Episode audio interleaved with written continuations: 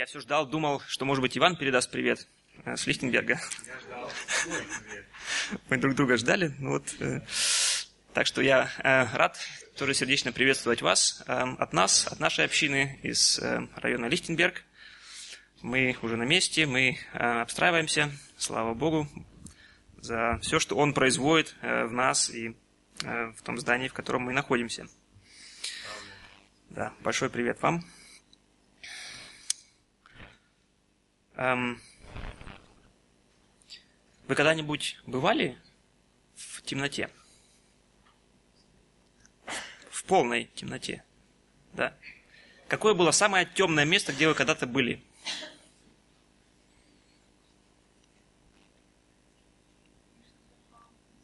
Подвал без окон, например, да? Да, погреб. Эм, достаточно сложно было найти иллюстрацию темноты, знаете.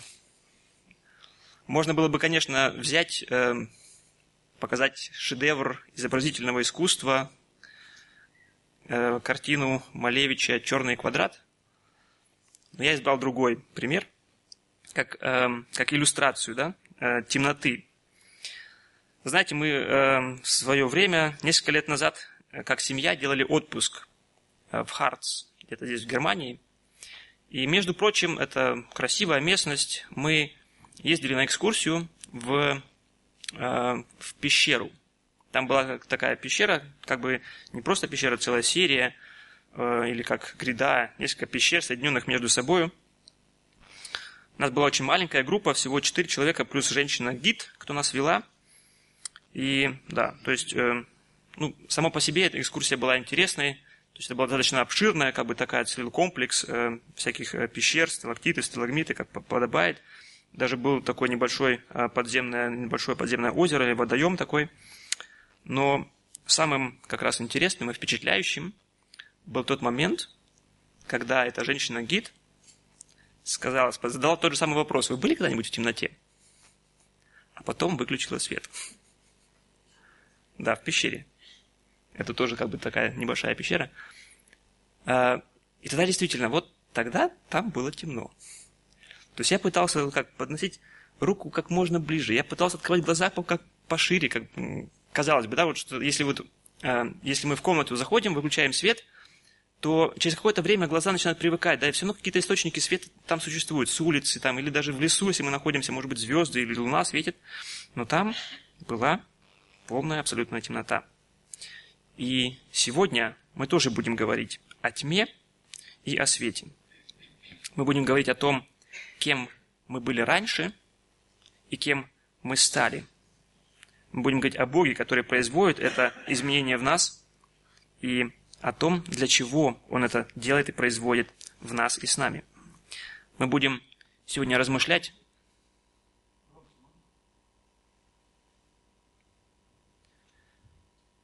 Мы будем размышлять сегодня дальше над 9 и 10 стихами из первого послания Петра, 2 главы.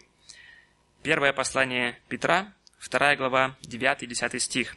Здесь написано «Но вы – род избранный, царственное священство, народ святой, люди, взятые в удел, дабы возвещать совершенство призвавшего вас из тьмы в чудный свой свет» некогда не народ, а ныне народ Божий, некогда не помилованные, а теперь помилованные. Свою проповедь я назвал «Призваны из тьмы ко свету, призваны, чтобы свидетельствовать». Основную мысль я попытался выразить следующим образом. «Рассказывай о Боге, который сделал тебя своим, призвав из тьмы в чудный свой свет». Рассказывай о Боге, который сделал тебя своим, призвав из тьмы в чудный свой свет. Мы будем говорить сегодня о том, кто мы есть, как Бог описывает нас, кто мы есть, и для чего Бог избрал и призвал нас к себе. Чтобы увидеть, как бы в каком контексте Петр говорит об этом, вы помните э, те предыдущие э, стихи о чем Петр говорил там, там, То есть как бы здесь происходит такое э, постоянное сравнение верующих, неверующих. То есть Петр начал с описания Э, в 4, 5, 6 стих он начал э, с описания того, кем является Христос, живой камень, кем являемся мы в церкви. Это также мы должны быть живыми камнями, из которых Бог строит церковь и которые употребляются им для служения.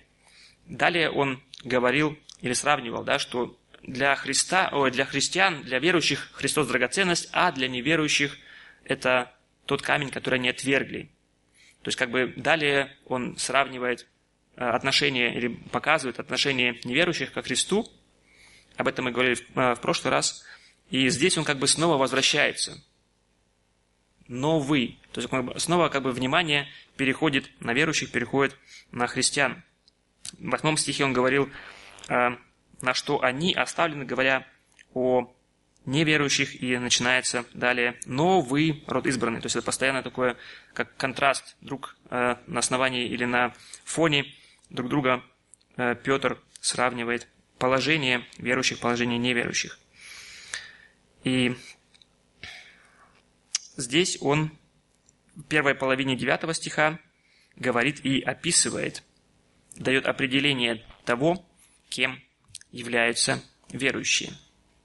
Говоря, новый род избранный, царственное священство, народ святой, люди, взятые в удел – если о неверующих говорится, что они были оставлены, что они оставлены Богом, оставлены в их этом противлении, в этом их э, неверии, то о верующих говорится, что они избраны. Интересно, это слово «избраны» – это то же самое слово, стоит, которое в греческом э, оригинале, которое употреблено также в отношении избрания Христа – в шестом стихе до этого, немножко раньше, выше, Петр говорил о том, что, как бы цитируя Ветхий Завет, «Вот я полагаю в Сионе камень краеугольный, избранный, драгоценный, и верующий в него не постыдится». То есть избрание Христа, избрание Его и поставление Его этим краеугольным камнем было тем же самым, таким же самым действием, как и избрание наш с вами. Избрание для того, чтобы сделать нас живыми камнями в его, э, в его доме, в его строении. Итак, мы род избранный. Далее он говорит, что мы царственное священство. Опять же, эти темы постоянно повторяются. У, Петра мы уже размышляли о том, что мы, как верующие, имеем эту привилегию, имеем эту, или можем исполнять эту функцию священников в его доме в пятом стихе он уже, а, Петр уже говорил об этом, о том, что мы являемся священством святым, чтобы приносить духовные жертвы, благоприятные Богу Иисусом Христом. И вы помните, что мы в тот, а, когда мы размышляли над этим стихом, мы говорили уже о том, что а, раньше это священство, оно, это было как бы привилегией нескольких людей, привилегией только отдельной части людей. И теперь через Христа, во Христе, мы имеем этот прямой, непосредственный доступ к Богу. Нам не нужны посредники, которые бы э, представляли нас перед Богом, но мы сами непосредственно можем обращаться, входить в присутствие Божие и исполнять эту функцию, э, быть священниками Его.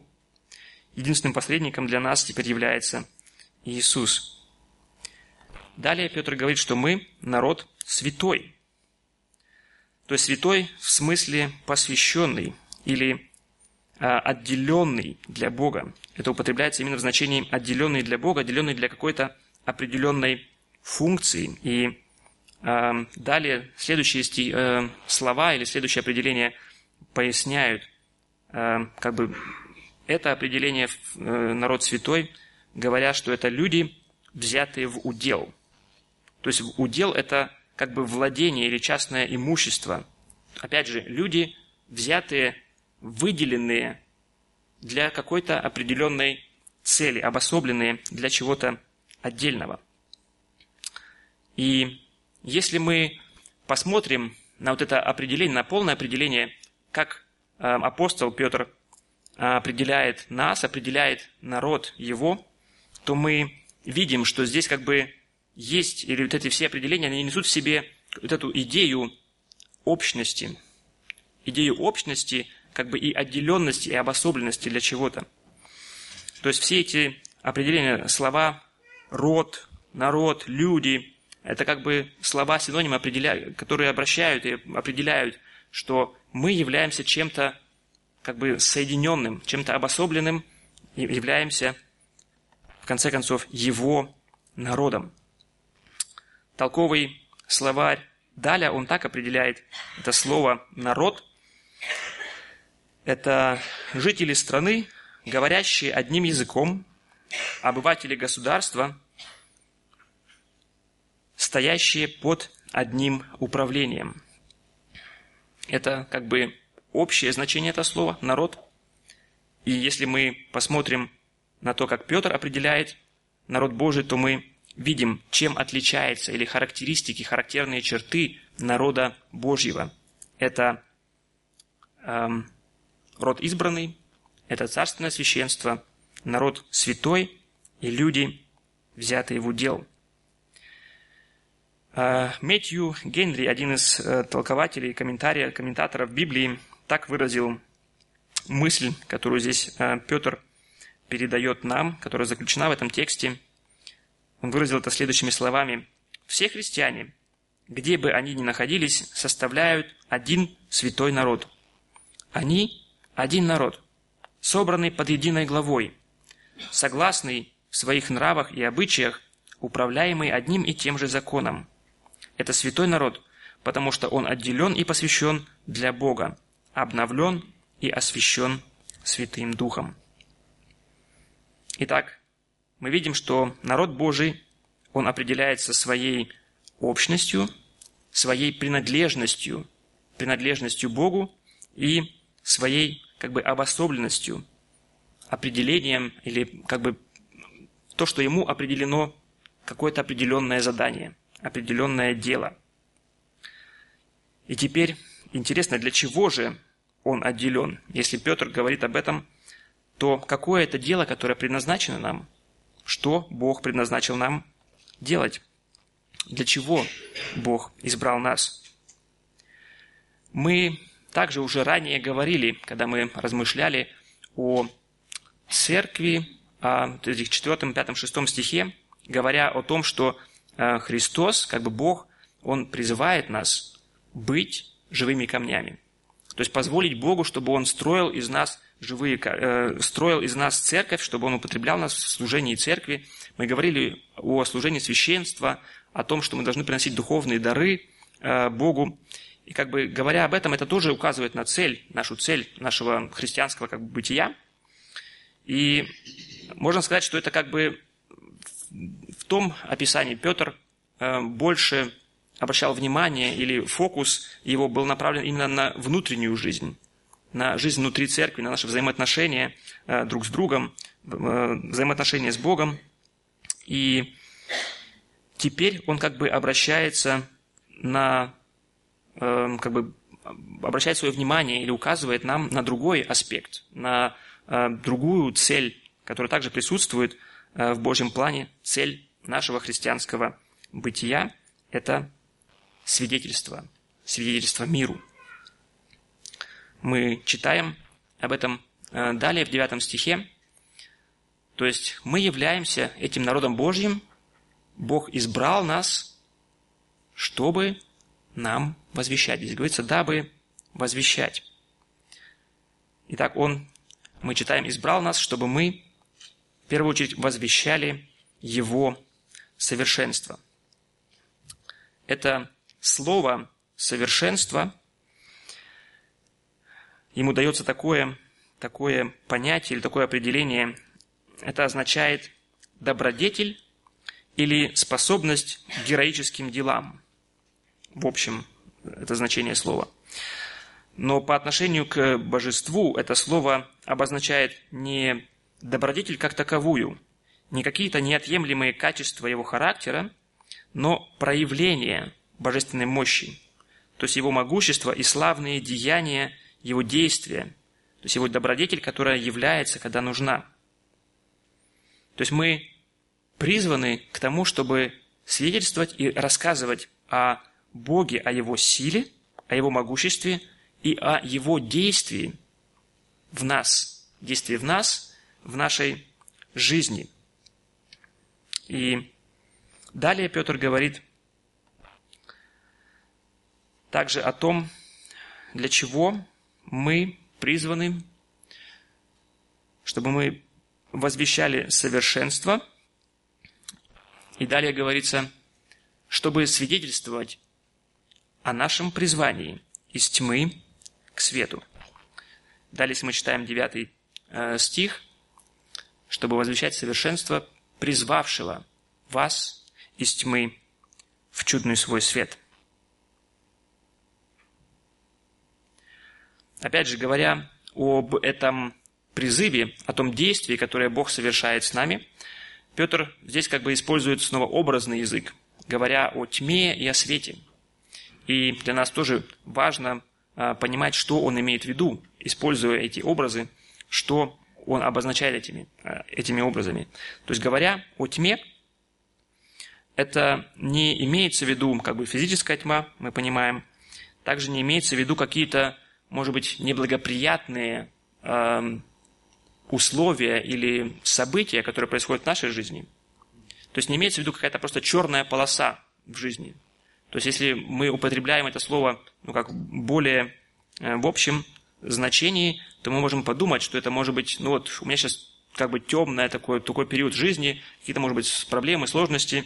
Но говоря о тьме, Петр не имеет в виду какие-то неприятности и сложности, но под тьмой понимается в Писании жизнь, вся жизнь, полностью целиком жизнь без Бога, жизнь в неверии и жизнь в отвержении Бога.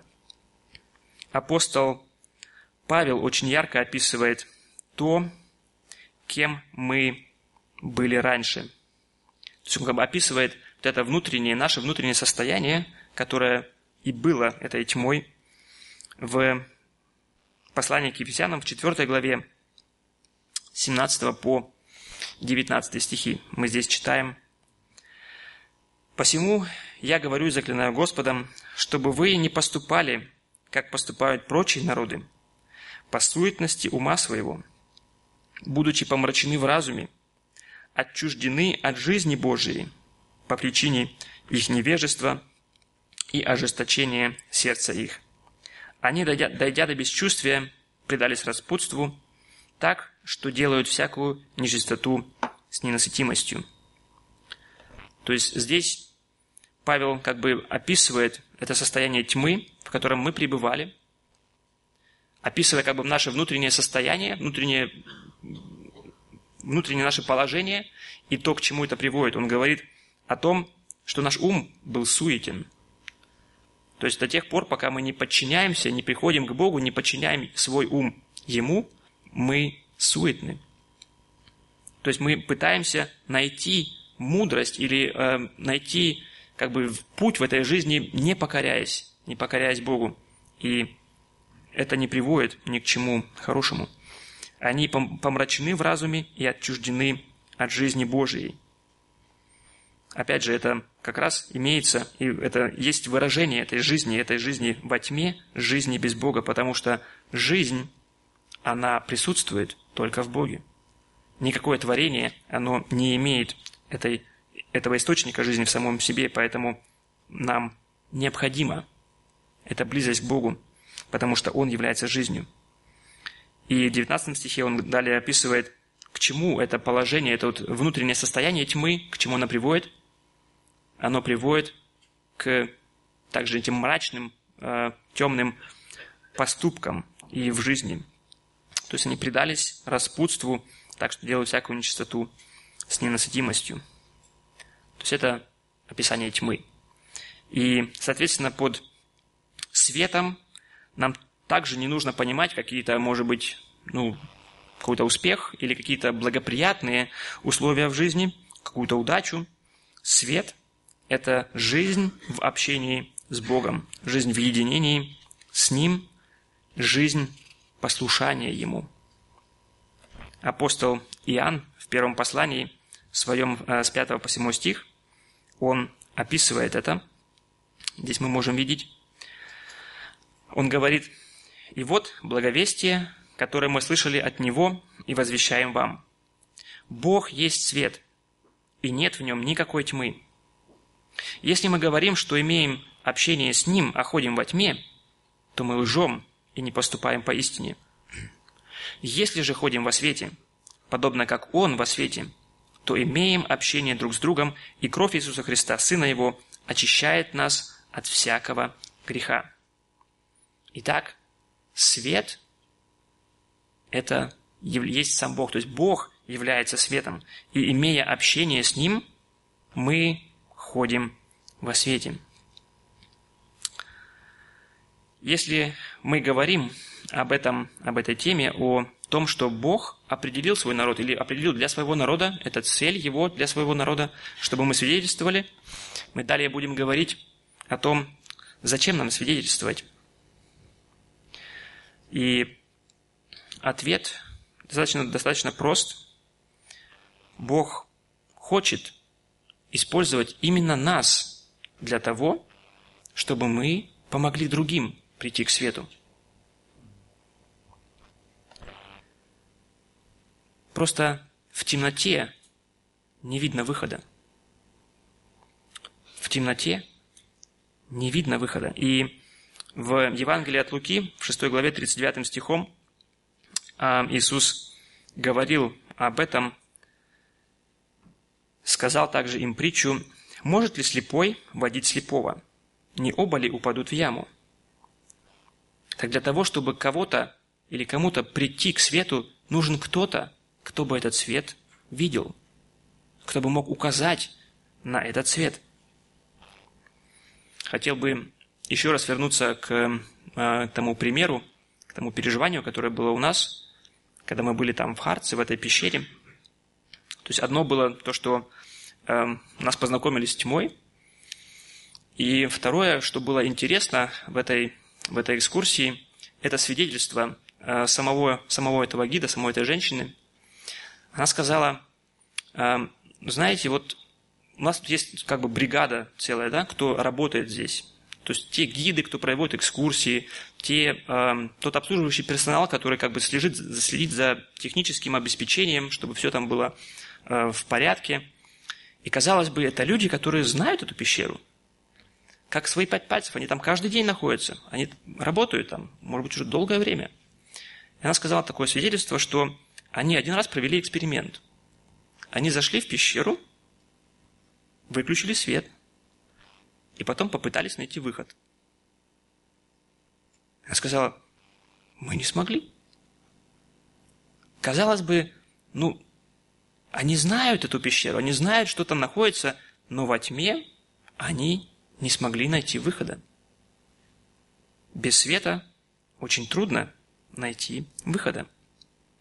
Также и в отношении спасения. Никто не может спастись самостоятельно, и Бог хочет использовать нас и призывает нас к тому, чтобы мы вели других к свету. И в послании к Римлянам 10 главе 14 и 17 стихом там говорится тоже об этой необходимости, о том, Божьем плане. Здесь апостол Павел говорит, ну как призывать того, в кого не уверовали? Как веровать в того, о ком не слыхали? Как слышать без проповедующего? Далее говорится, так вера от слышания, а слышание от Слова Божьего. Итак, для того, чтобы кто-то пришел, кто-то обратился, кто-то уверовал, нужен кто-то, другой, кто бы проповедовал, кто, кто бы говорил ему Слово Божьего. Итак, зачем нам свидетельствовать? В первую очередь, чтобы указать тем, которые еще во тьме, чтобы им указать путь к свету. Далее мы поговорим о том, что может сделать наше свидетельство более эффективным.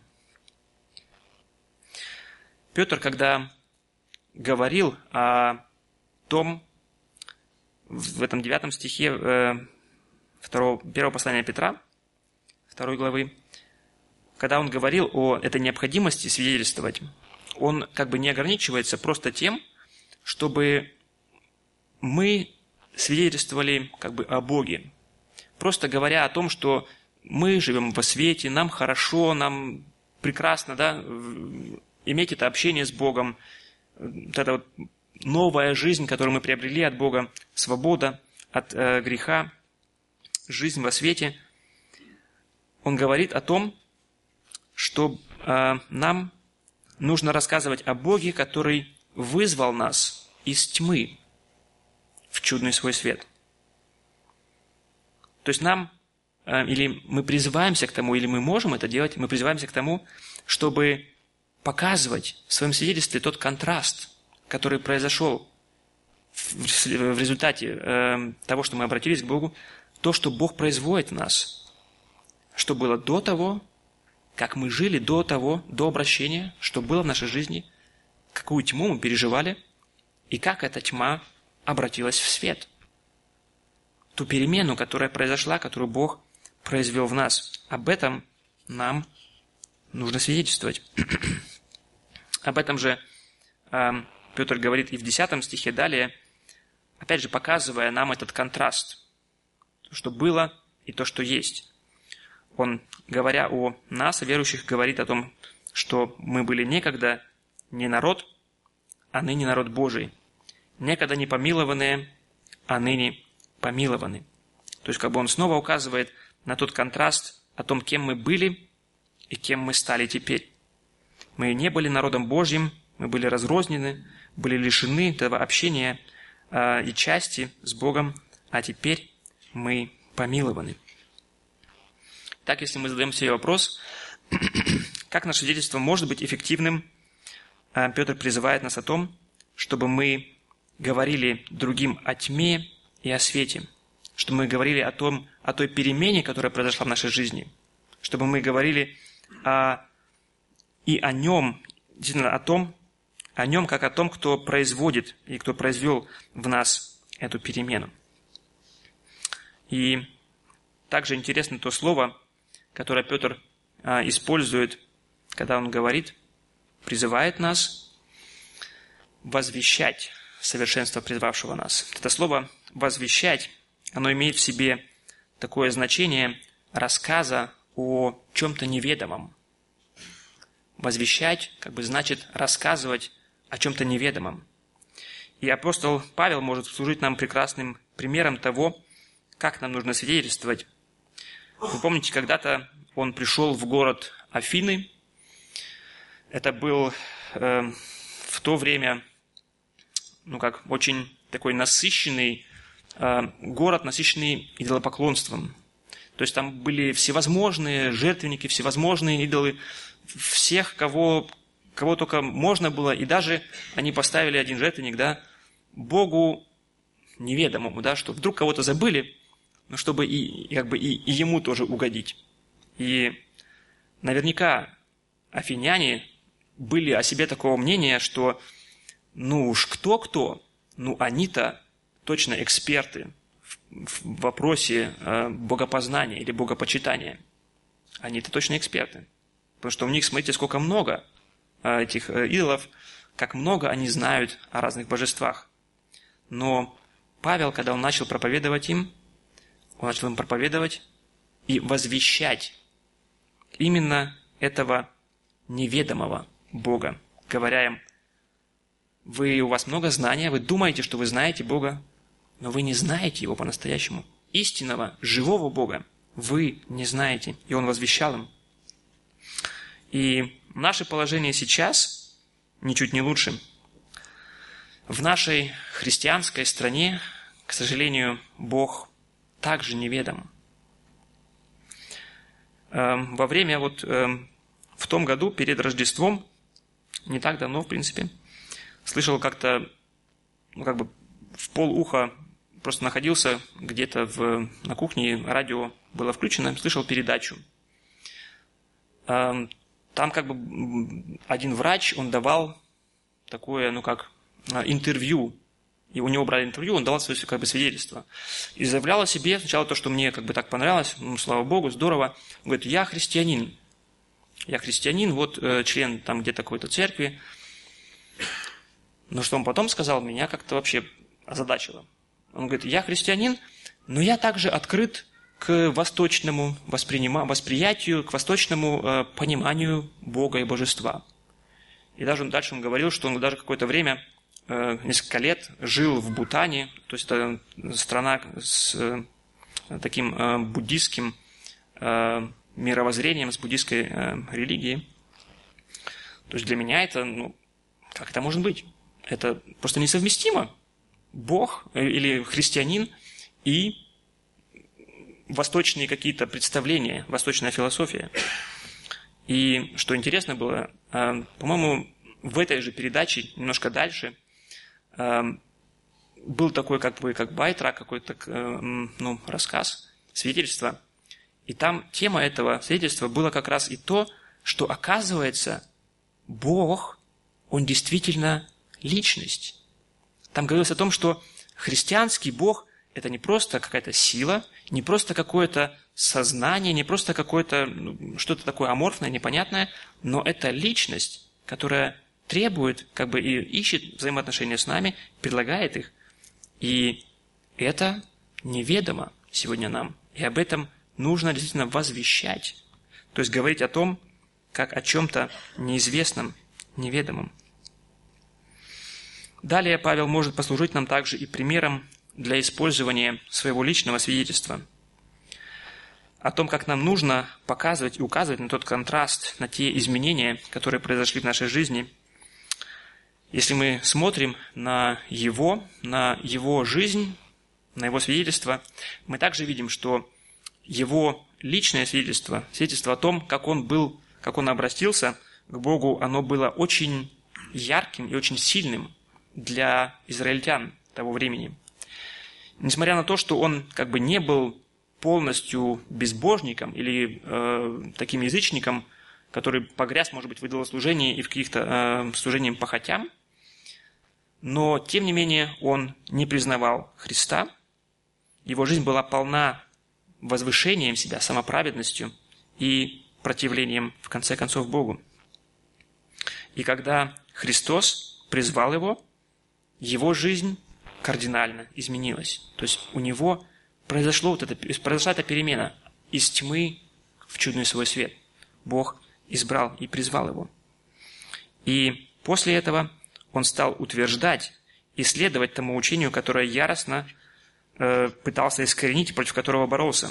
И его свидетельство, оно не могло оставить равнодушным, это понятно.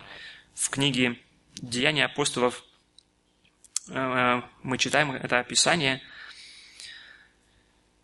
9 главе, 22 стихом. «А Савл более и более укреплялся и приводил в замешательство иудеев, живущих в Дамаске, доказывая, что сей есть Христос». То есть Павел использовал этот принцип в своем свидетельстве. Он рассказывал о том, что было и что стало после. И далее если мы уже читаем эту э, книгу «Деяния апостолов» далее, в 21-22 главах, где описывается как бы уже эти последние эпизоды из его жизни, где он был в Иерусалиме схвачен, как бы по ложному а, обвинению, и там также ему представилась эта возможность, чтобы он говорил, свидетельствовал о, а, себе, и мы видим, что он также говорит и использует а, в своем свидетельстве он говорит о том, той перемене, которая произошла в его жизни, о том, что было, и о том, что стало потом. И мы также с вами призваны к тому, чтобы свидетельствовать о том чудном Боге, который призвал нас из тьмы в чудный свой свет. И это может сделать наше свидетельство эффективным. И если мы говорим о свидетельстве, то нам также важно э, сказать и о том, что может помешать или ослабить наше свидетельство.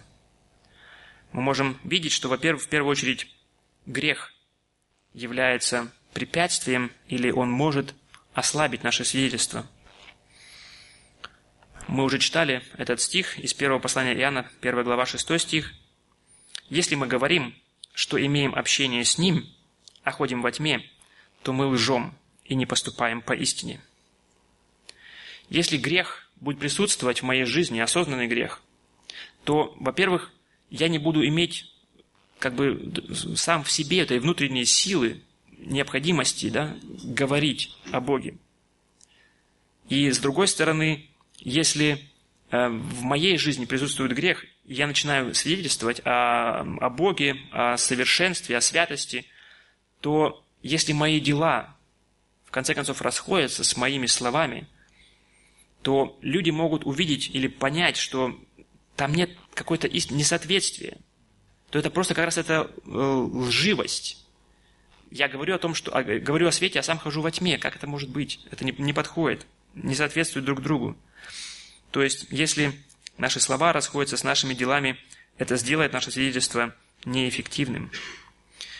И более подробно об этом, о, о свидетельстве, о практической стороне мы будем говорить также в следующем, в следующий раз, в следующих стихах. Петр э, дальше также говорит или развивает эту тему далее.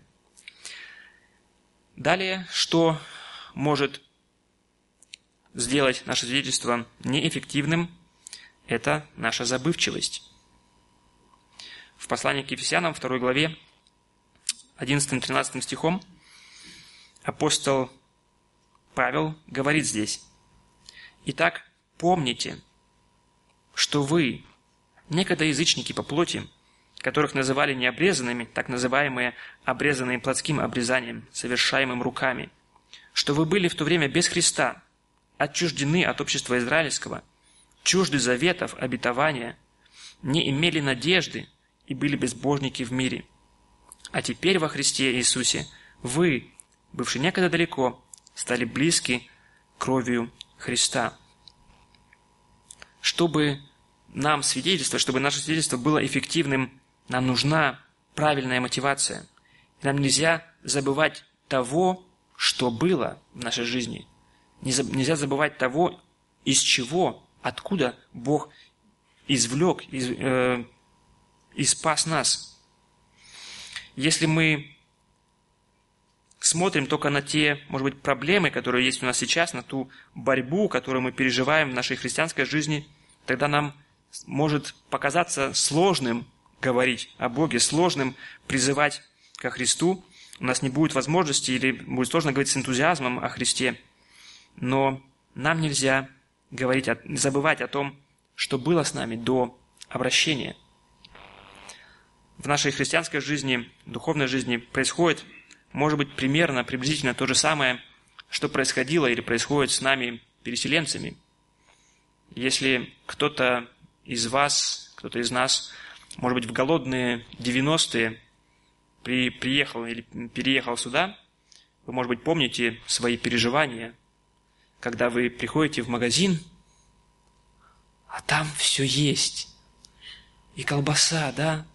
Вы помните ту, ту эйфорию, да, тут это чувство такое э, возвышенное, да, что вау, вот здесь, наверное, вот, ну, если не рай, да, ну где-то очень близко, да, к краю. Если мы оценим как бы наше положение тогда и сейчас, и наше отношение или наше восприятие той действительности, в которой мы живем, тех обстоятельств, в которых мы живем, и тогда и сейчас, то мы можем заметить, что сейчас мы намного чаще, намного больше недовольны, и страдаем, и проблемы у нас, да, и мало, и мало нам всего получается – но если реально оценить положение, да, то тогда у нас было намного меньше, чем сейчас. Тогда мы приехали в неизвестную страну, мы, может быть, даже языка не знали. Сидели просто на чемоданах, у нас ничего не, ничего не было. Но мы могли радоваться тому, что было вокруг нас. Просто как бы мы помнили еще, наверное, да, откуда мы приехали, что было там и что мы сейчас имеем здесь. И что-то подобное может происходить с нами, если мы забываем, откуда Бог извлек нас, если мы забываем о той тьме, в которой мы жили, что мы переживали тогда. И поэтому для нас очень важно и в нашей теперешней как бы, христианской жизни, повседневной жизни, несмотря на все переживания, на все как бы битвы, на все, что мы, на всю борьбу, которую мы переживаем сейчас, нам мы должны все равно помнить то, что было в нашей жизни до нашего обращения, от чего нас избавил, избавил Бог, откуда Он нас извлек. И это сможет сделать наше свидетельство более эффективным.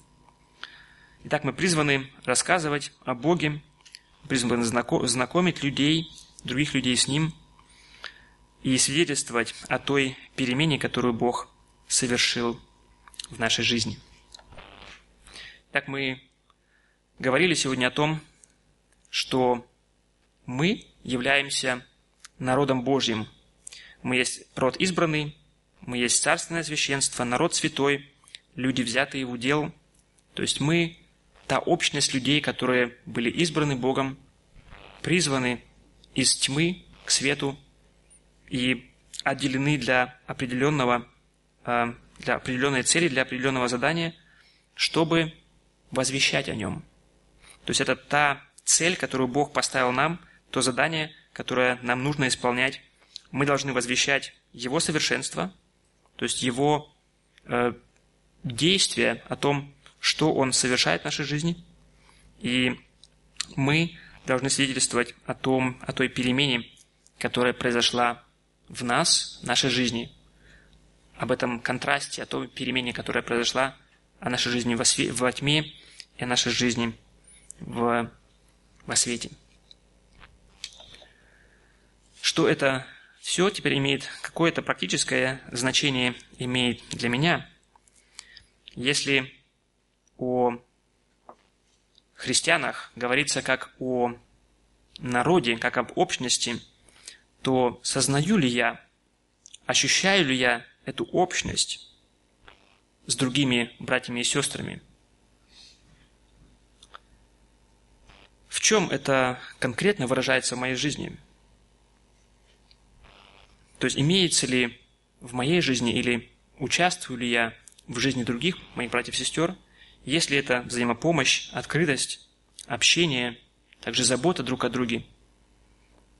То есть нам нужно и важно участвовать в этом. Если говорится о народе Божьем, как об общности, нам нужно прилагать усилия к тому, чтобы действительно жить этим, чтобы это было не просто теорией, но нам важно использовать или э, применять это, чтобы это имело практическое выражение нашей жизни, в общении, э, во взаимоотношениях с другими. Если мы говорим о свидетельстве, может быть, и у нас есть в жизни какой-то грех, который мешает мне, препятствует мне свидетельствовать о свете и о Боге. Тогда мне нужно раскаяться, мне нужно просить прощения за этот грех, оставить его. И только тогда мое свидетельство сможет быть действенным. Вижу ли я в своей жизни этот контраст? Переживал ли я это изменение? Был ли у меня этот переход от тьмы к свету? Если я оцениваю свою жизнь, есть ли во мне, во мне это? Если да, то моя жизнь действительно изменилась. То есть то, что было раньше, то, что есть теперь. И теперь я призван. Я призван Богом, чтобы свидетельствовать об этом. Если у меня есть этот контраст, если у меня есть это изменение, я могу говорить об этом другим. И это будет свидетельством, свидетельством окружающим о Боге и о Его свете. А что, если я все еще не знаю Бога и нахожусь во тьме? Что делать, если у меня дальше все еще нет этого перехода ко свету? Если я все еще живу без ориентира в жизни и нахожусь, может быть, по ощущению, как в той пещере, без света, где я ищу выход и не могу найти его. Слово Божие говорит, что свет, свет есть только у Бога. То есть Он сам является светом. И чтобы обрести этот свет, нам нужно идти и обращаться к Нему. И мы читали вот это описание, то, как э, апостол Павел описывает состояние человека во тьме, это помрачение ума, это отказ принимать Божью истину.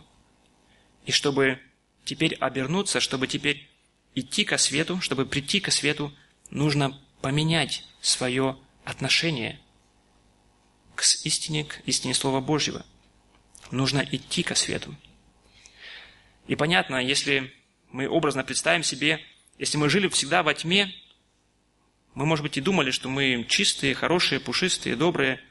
Если мы теперь обращаемся, если мы теперь идем ко свету, мы, как бы слово или истина Слова Божьего, она показывает нам, какие мы есть на самом деле. Если мы раньше как бы пытались утверждать себя, пытались говорить или убеждать других и себя, что мы хорошие, что мы достойные, если мы идем ко свету, мы узнаем, кто мы есть на самом деле – и это не нравится. У нас есть как бы два, два выхода, два, что мы можем сделать с этим. Мы можем убежать обратно, сказать, что мы не хотим ничего знать. Нам нравилось во тьме лучше, чем, чем во свете. Потому что свет показывает нам, какие мы есть. Но это не решение проблемы. Это просто откладывание, перекладывание проблемы назад на какое-то время. Потому что в свое время когда-то мы все равно предстанем перед Богом. И Бог будет, еще раз осветит нас, покажет нам, какие мы есть. Но это уже будет свет суда. Тогда за всю нечистоту нашу Бог будет судить нас.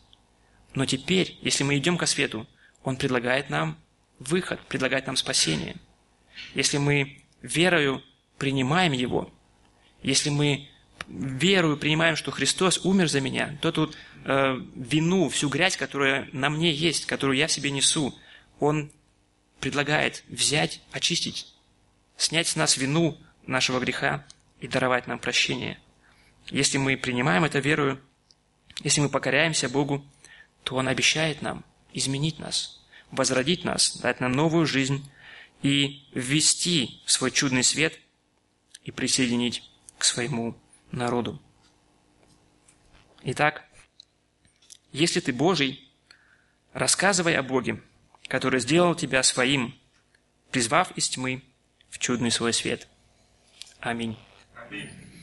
Давайте мы помолимся.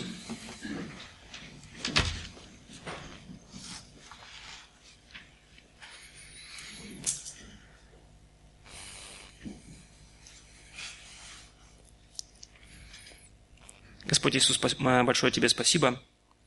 Слава Тебе за те перемены, за то изменение, которое Ты произвел в нашей жизни. За то, что мы, смотря назад, оценивая, мы можем видеть ту тьму, в которой мы жили, то состояние безнадежности, безвыходности, где мы не знали пути, не знали цели для нашей жизни. Господь, и то, что Ты даровал нам после обращения, даровал нам Э, и прощение грехов, даровал нам свободу от этого рабства греха, и даруешь теперь этот свет в нашей жизни. Ты даруешь нам эту возможность иметь общение с Тобою, разделять его, и мы можем радоваться этой новой жизни, жизни с Тобою, и этому новому хождению, новой, новой жизни во свете. Спасибо Тебе за эту перемену, которую Ты произвел в нас. И, Бог, мы просим Тебя, чтобы э, нам действительно быть послушными Тебе в этом теперь и идти и рассказывать другим об этом свете. Если они не видят этого выхода, не видят еще э, света, который пребывает только в Тебе, помоги нам, рассказывая им и о себе, и о той перемене, которую Ты в нас произвел, показывать и звать их, чтобы они тоже имели возможность обратиться к Тебе, имели возможность увидеть Твой свет, обратиться, и чтобы Ты, Господь, произвел и в них ту же самую перемену, то же самое изменение, которое Ты произвел в нас.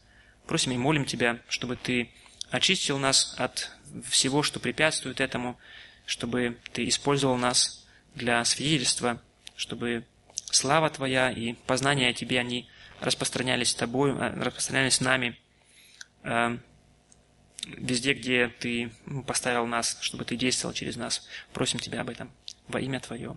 Аминь.